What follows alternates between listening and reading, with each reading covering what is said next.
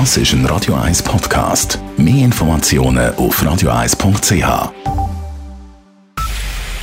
Es ist 9 Uhr.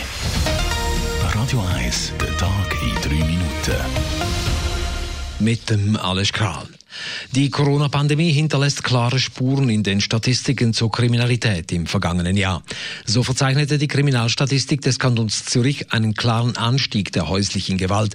Im Vergleich zum Jahr davor wurden auch mehr Kontaktverbote und andere Maßnahmen ausgesprochen.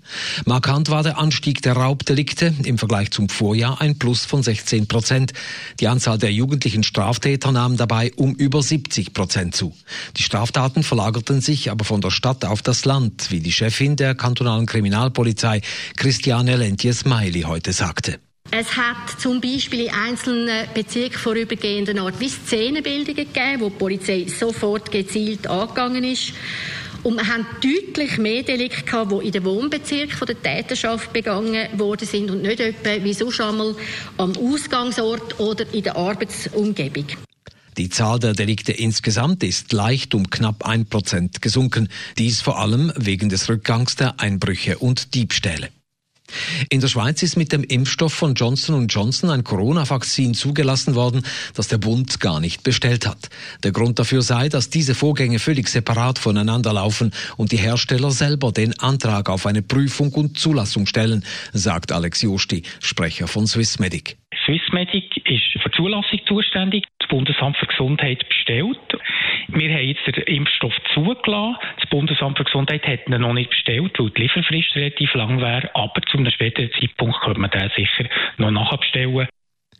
Der Johnson Johnson Impfstoff ist für Personen ab 18 zugelassen und hat eine Wirksamkeit von knapp 67 Prozent. Eine Impfung genügt für den Schutz. Zudem kann das Vakzin bei tieferen Temperaturen gelagert werden. In der Schweiz sind bislang die Impfstoffe von Pfizer BioNTech und Moderna zugelassen. Bei beiden sind zwei Impfungen nötig. Der Impfstoff von AstraZeneca wird weiter geprüft.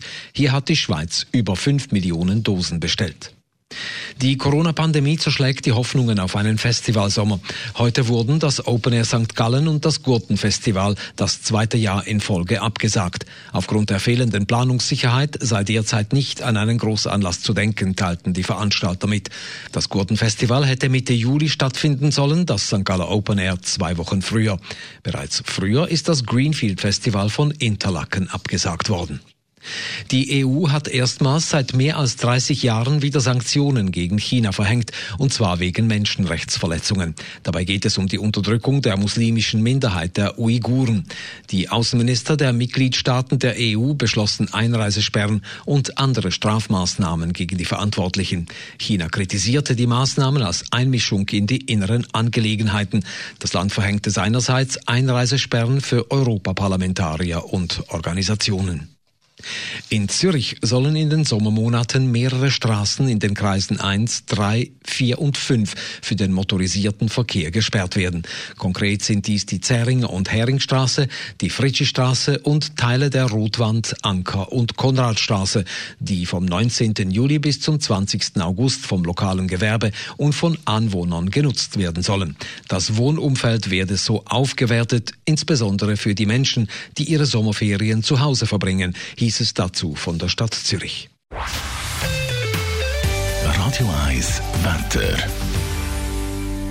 Morgen am Dienstag zuerst Hochnebelfelder, am Nachmittag dann Auflösung und es wird trotz Wolkenfelder recht sonnig. Temperaturen zum Aufstehen um den Frühpunkt herum oder leicht drunter, am Nachmittag dann bis 9 Grad. Das war der Tag in 3 Minuten.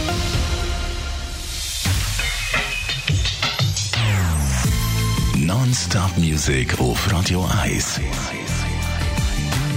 Die besten Songs von allen Zeiten. Non-Stop. Radio 1.